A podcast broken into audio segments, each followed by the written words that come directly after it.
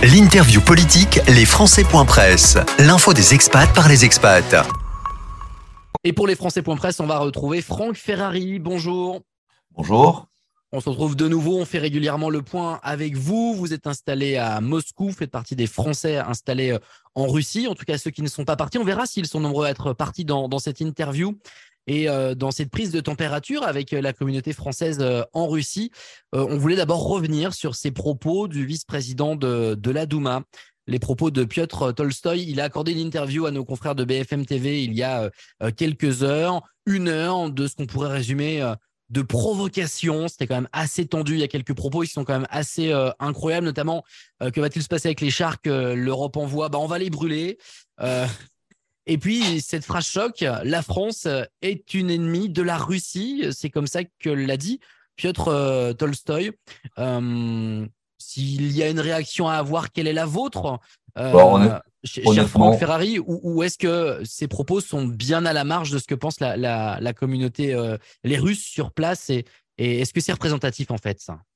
Alors, euh, je vais pas, euh, ça, je peux pas le, enfin, le développer au sens de toute la communauté, enfin, tout, en tout cas tous les, Russes, mais je pense que c'était vraiment euh, du show, c'est-à-dire c'était de la, télé, pour la télévision française, en français, avec une audience et des gens sur le plateau. Voilà, je, franchement, déjà, moi je l'ai regardé, je l'ai, évidemment, je l'ai vu cette interview, mais il y a très peu, il y a pas un écho vraiment, voilà, c'est. Euh, pour, nous vivants ici, c'est une, un non-événement.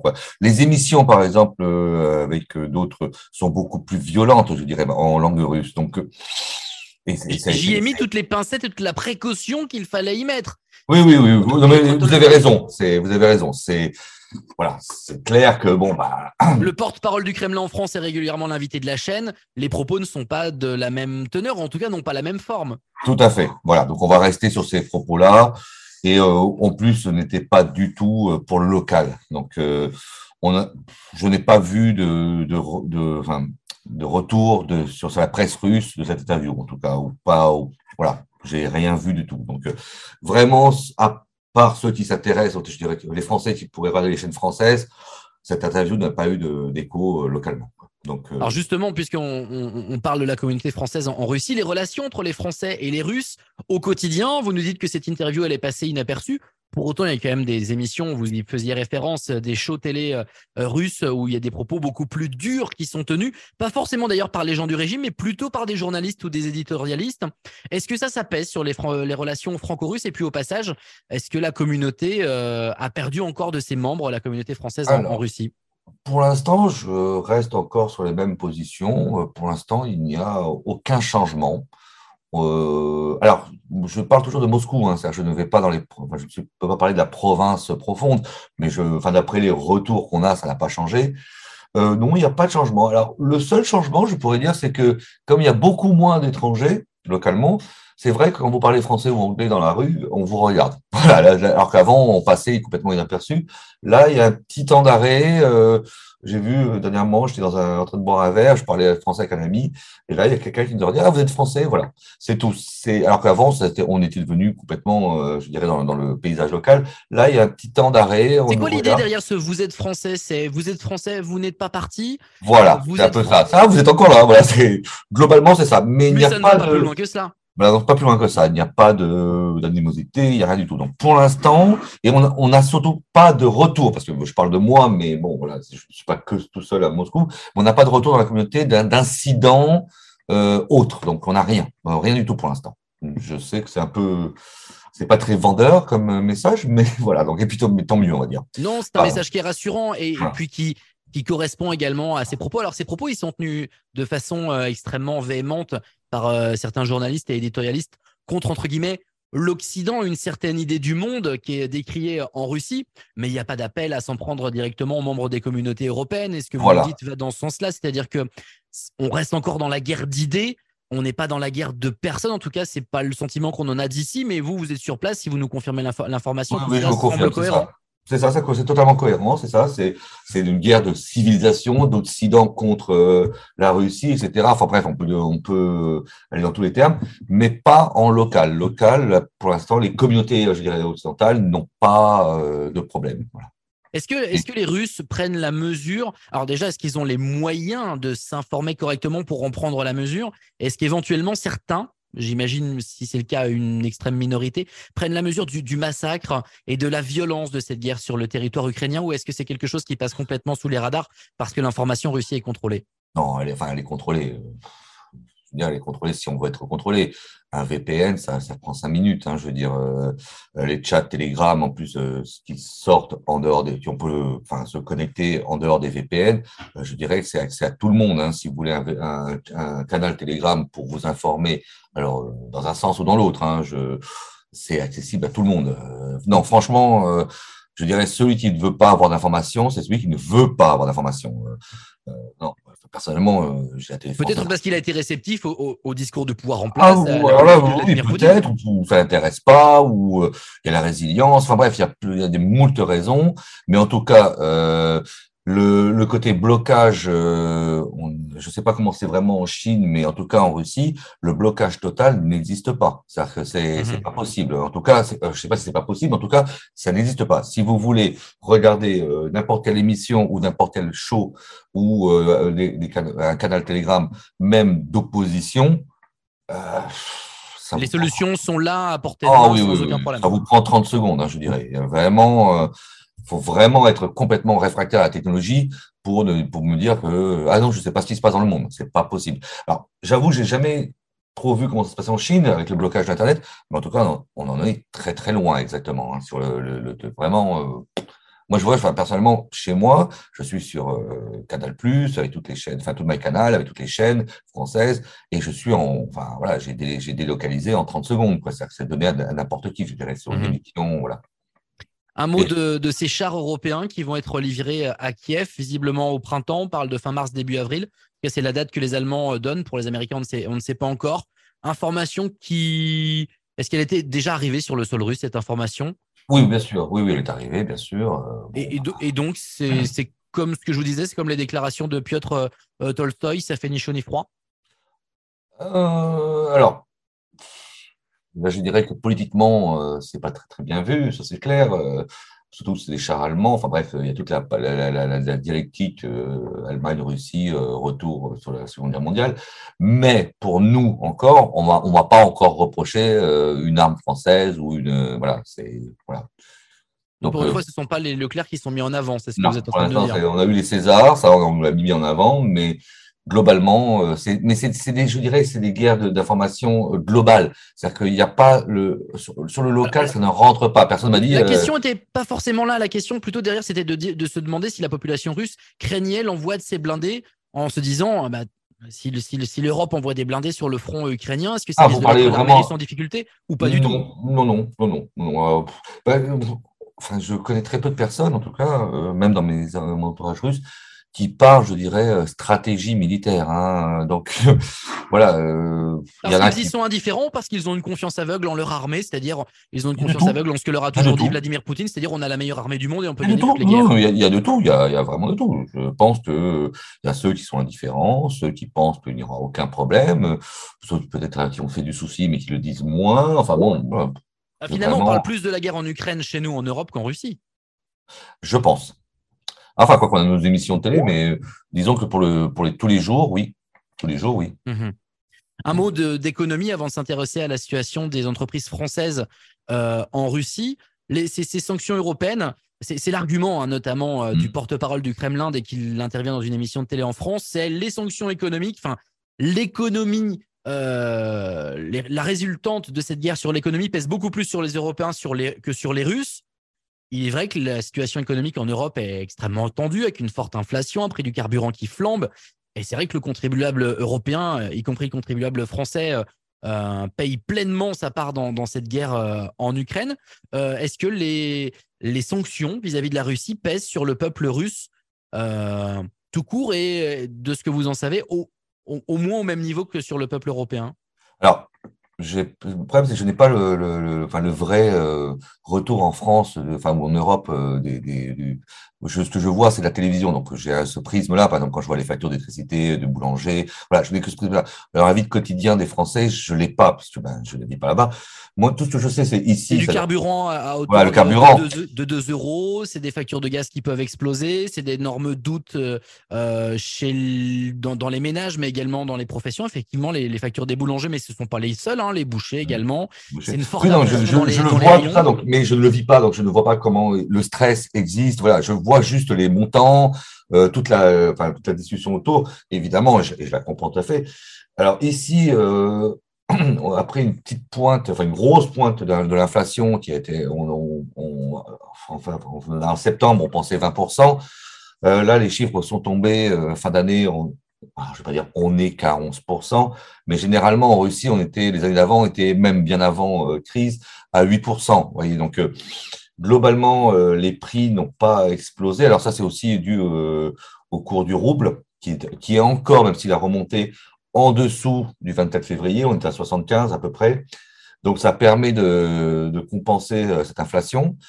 Euh, puis les marchés parallèles se sont mis en, en place. Donc par exemple, moi j'aime bien cet exemple, le coca qui n'est plus présent sur le, marché russe, vous trouvez dans tous les magasins du coca qui vient d'Azerbaïdjan, qui vient de Turquie, à, au prix quasiment identique, euh, enfin avec une petite marge d'augmentation en plus. Donc en gros, les produits parallèles cumulés au cours du rouble fait que euh, ça passe. Voilà. Alors c'est sûr que ça doit être un peu plus compliqué pour certaines pièces, je dirais, euh, d'usine ou des pièces, je dirais bien spécifiques, style l'automobile. Mais par exemple, j'ai fait une petite comparaison il y a quelques jours, je ne sais pas pourquoi, euh, un téléviseur bien précis, nouveau, modèle, donc le modèle qui est sorti après la crise.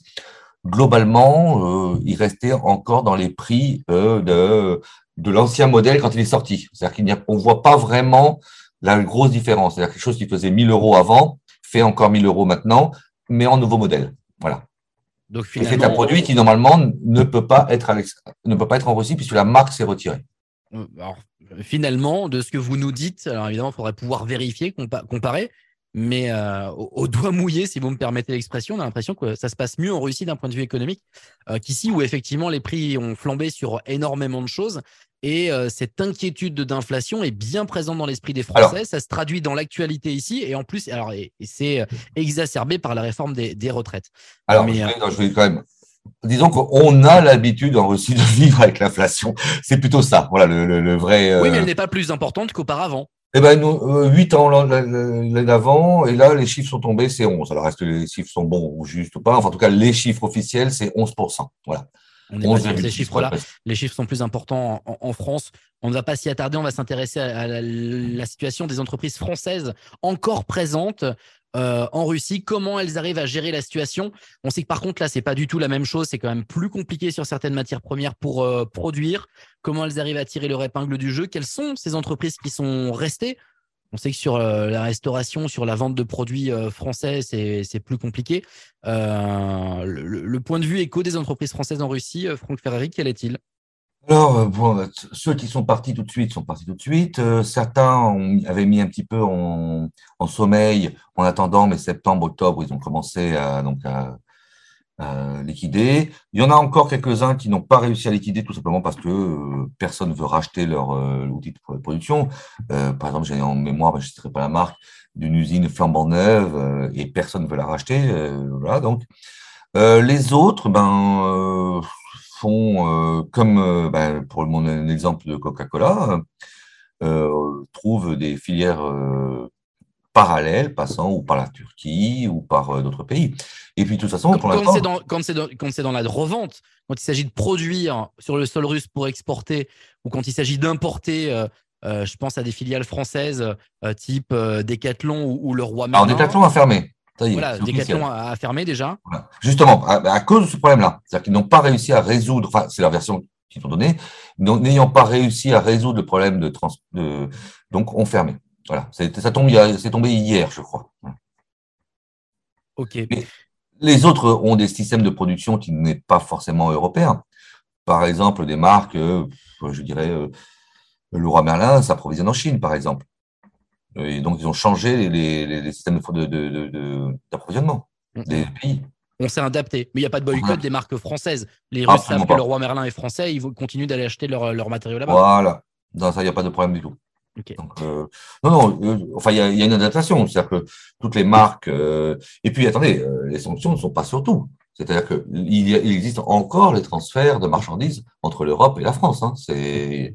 Il n'y a aucun problème pour ça. Hein. Oui, oui, j'ai absolument pas dit le contraire, Franck. Voilà, donc si vous n'êtes pas sur un produit dit de sanction, vous continuez bah, à vous approvisionner avec des délais un peu plus longs. Enfin, globalement, ça ne pose pas de problème. Voilà. Autre point qui concerne la communauté euh, française en, Russie, c'est l'éducation. Évidemment, un mot sur les écoles, les lycées français, Moscou, Saint-Pétersbourg. Un point sur les effectifs, euh, les effectifs de profs évidemment, mais aussi les effectifs d'élèves. On sait que ça avait été tendu à un moment. Ça a été tendu, euh, oui, Le, lycée français de Moscou, il a failli fermer, puis finalement, certains ont dit bah non. Quelle est la situation désormais? Maintenant, ça va faire un an de guerre. Hein, cette situation-là, c'était il y a un an un an après, le, lycée continue de fonctionner normalement? Euh, alors oui, tout à fait. Bon, évidemment, à des effectifs euh, moindres. On est passé de 1243 élèves à peu près à 620 élèves sur Moscou. Et sur Saint-Pétersbourg. Ce sont des élèves qui sont rentrés en France? Euh, France ou dans le monde il y a France et monde. Il y a, un peu partout. Euh, Mais ce ne sont pas des élèves russes qui auraient été retirés de l'école par boycott les deux. Non, les deux. Il y a des Français, des Français et des enfants russes qui sont partis, qu'on retrouve aussi bien en Géorgie qu'en Turquie euh, ou dans les pays baltes. Non, non, il y en a un peu partout. On a, que le, réseau des anciens élèves n'est pas euh, aussi n'est pas, enfin, c'est pas quelque chose de, de, de, construit, mais on a quand même des échos par rapport à nos anciens élèves. On en a quasiment un peu partout dans le monde. Oui, on au Kazakhstan, enfin tout où il y a des écoles françaises, on a des retours et ils sont partis. Euh, tout le monde n'est pas forcément rentré en France, même dans les Français, hein, de toute façon. pas, de manque de, pas de manque de profs, pas de manque de matériel pédagogique. De ce ah, côté-là, tout va bien. Non, non, tout, à ce côté-là, tout va bien. C'est juste les effectifs, la configuration, évidemment, donc euh, évidemment les finances qui ne sont pas très bien, puisqu'on était configuré pour 750 et au final, on finit à 720. Donc, euh, mais bon, il faudra euh, se réadapter, se réinventer. On a déjà commencé pour pouvoir euh, coller à la nouvelle réalité. Mais bon, comme on est un EGD, c'est-à-dire établissement en gestion directe, on a la BFE derrière, donc globalement, on est assez sécurisé, on a les méthodes, on a le savoir-faire, donc il y a théoriquement pas trop de problèmes. Saint-Pétersbourg, c'est un peu plus compliqué parce que c'était privé, c'était le groupe Odyssée, qui lui s'est retiré en décembre, ou un petit peu avant. Euh, donc, euh, ils, étaient ils étaient 160, configurés pour 90, ils ne sont plus que 48 élèves euh, au lycée. donc là, avec le retrait d'Odyssée, même s'ils ont, entre guillemets, promis de finir l'année scolaire, en tout cas au niveau de la trésorerie, c'est beaucoup plus compliqué. J'ai du mal à imaginer. Il y a un point d'interrogation sur la rentrée prochaine? Ah, pour moi, oui. Oui, oui, oui, bien sûr. C'est-à-dire qu'il faut. Euh, Et là, vous pourriez, en tant que conseiller, euh, en appeler à, la l'AEFE pour reprendre cet établissement en gestion directe? Ah ben vous tombez très très bien, c'est déjà fait, je l'ai écrit, on a déjà eu la réponse du directeur de l'agence qui n'est pas favorable.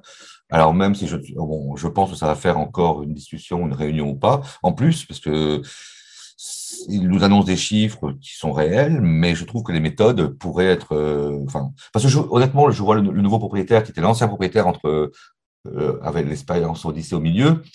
Euh, je ne sais pas s'il aura la trésorerie pour repartir une nouvelle année, même si c'était configuré pour 50, 50 personnes, 50 étudiants.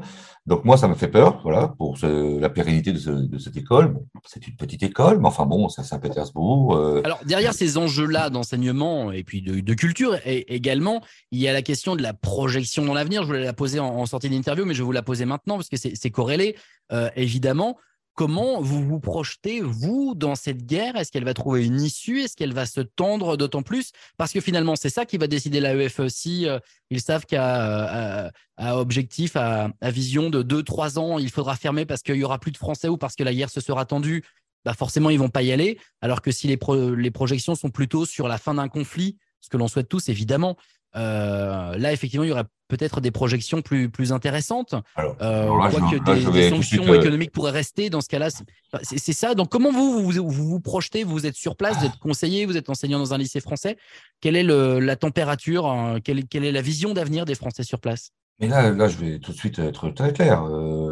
Pour fermer un lycée français à l'étranger, même sur une situation de guerre, c'est très très rare. Damas n'a jamais fermé. Le lycée de Damas n'a jamais fermé. Même quand l'ambassade est partie, le lycée n'a pas fermé. Ce que vous nous dites, c'est que ce serait un très mauvais signal Ah bah oui, ah oui, oui. De toute façon, euh, c'est, enfin, on travaille à l'EFE, on sait ce que c'est. Un lycée ou une école, on ne travaille pas pour les 10 ans. On travaille sur des générations. On travaille avant, après. C'est-à-dire que c'est, pour le coup, là, ce serait un très très mauvais signal. On sent dans la euh, bouche de l'enseignant que vous êtes que quand vous nous dites ça, ça veut dire attention, il y avoir de la casse. Ah oui, oui, oui, pour moi, il y a de la casse. Un lycée français ne peut pas fermer, même sous les bons. C'est pas possible.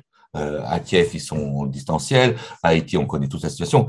Pour moi, c'est, on peut changer de structure. On peut passer d'un EGD, gestion parentale, un privé. Enfin bref, ça, c'est, ça, ce n'est que de l'administratif, on va dire. C'est, mais euh, au niveau euh, identité, image, ça, c'est pas possible. Alors là, pour le coup.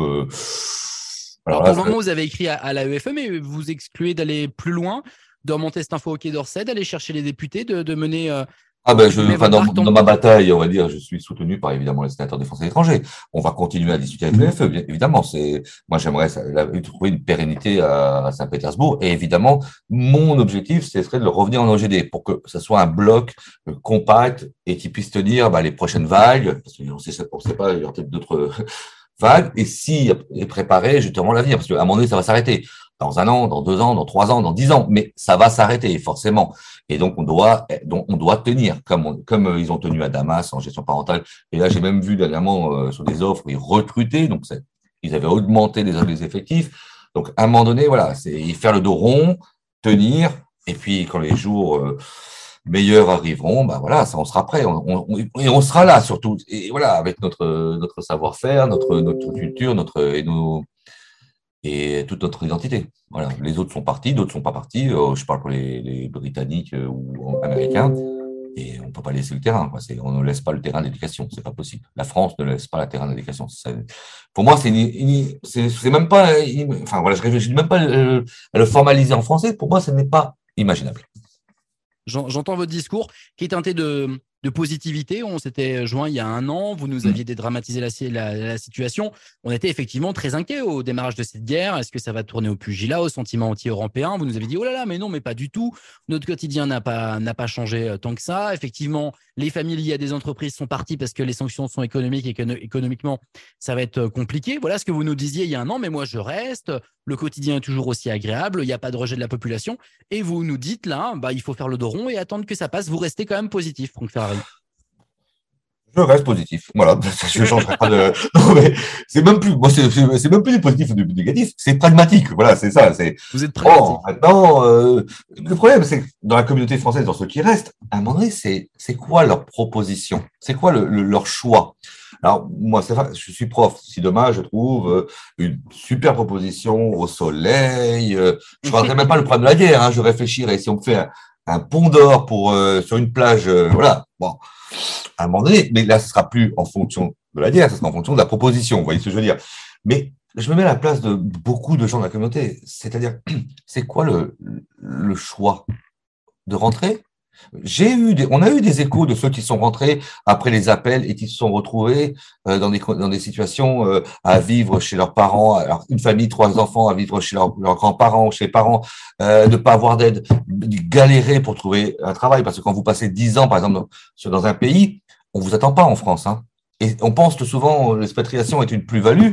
C'est pas tous les jours le cas. Et puis quand vous rentrez à un certain âge, enfin bref, je veux pas vous, enfin, on connaît tout ça quand on est expatrié généralement, le pays ne nous attend pas. Hein. On ne pense pas que ce soit une qualité de rentrer des La situation de chômage des seniors est d'ailleurs abordée en France pour les Français qui résident dans le cadre de la réforme des retraites. Donc on imagine bien qu'un expatrié qui rentre avec un certain âge a les mêmes difficultés à trouver un emploi en rentrant en France. Et ben voilà. Donc, euh, donc et puis on a eu des, des, échos où certains sont rentrés et c'est pas tout rose. Alors certains ont, des très très bonnes positions, des très bons, mais tous les cadres de chez Renault ou de d'autres grosses entreprises, tous, c'est tous les, mêmes grands espaces, on pense tous qu'ils ont été recasés et ce n'est pas le cas. On a des retours où euh, à peine un an après, certains commencent à retrouver à peine un travail. Mmh. Voilà. Donc, euh, ça donne, ça, je dis pas que ça donne pas envie, mais disons, on dit, oui, mais si je rentre, je fais quoi, moi? Ça rend pragmatique, pour revenir à ce que vous disiez.